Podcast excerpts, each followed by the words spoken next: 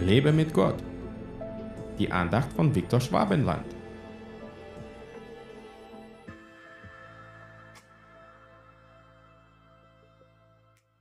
Gesegnet sei, wer dich segnet, und verflucht, wer dich verflucht. 4. Mose 24, Vers 9. Diese Worte stammen aus einer Prophezeiung des heidnischen Propheten Biliam, der von Balak, dem König von Moab, beauftragt wurde, das Volk Israel zu verfluchen. Doch stattdessen verkündet Biliam den Segen Gottes über Israel und dieser Vers enthält einen wichtigen Segenspruch, der die Beziehung Gottes zu seinem Volk illustriert. Gesegnet sei, wer dich segnet und verflucht, wer dich verflucht.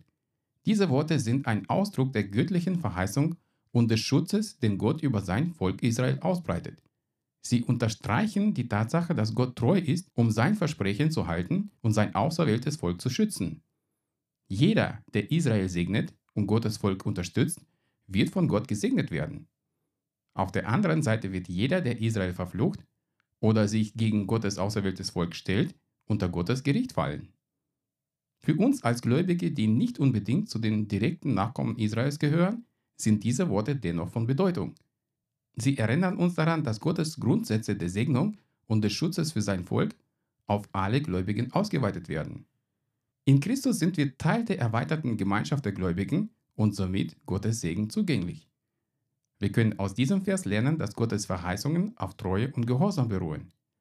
Wenn wir in Harmonie mit Gottes Willen leben und seine Gebote befolgen, dürfen wir darauf vertrauen, dass er uns segnen und schützen wird.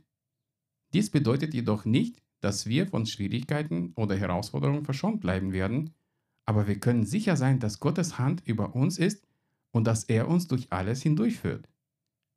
Dieser Vers erinnert uns auch daran, wie wichtig es ist, die Liebe und Unterstützung für Gottes Volk in der Welt zu zeigen, indem wir Gottes Volk segnen und unterstützen, indem wir für das Wohl derer eintreten, die von Gott auserwählt sind, leisten wir einen Dienst, der uns selbst segnet und erfüllt. Bete für Israel gerade jetzt in der aktuellen Situation und segne dieses Volk Gottes. Segne auch jeden, der Jesus Christus nachfolgt. Dann wirst auch du gesegnet sein. Gott segne dich. Hat dir diese Andacht gefallen? Dann teile sie bitte mit deinen Freunden. Ich würde mich sehr freuen, wenn du mich finanziell unterstützt, damit ich meine Andachten und andere christliche Inhalte im Internet kostenlos anbieten kann, damit der Segen Gottes weiterfließt. Infos dazu findest du unter www.viktorschwabenland.de-spende. Fühl dich frei und lass uns gemeinsam das Reich Gottes bauen.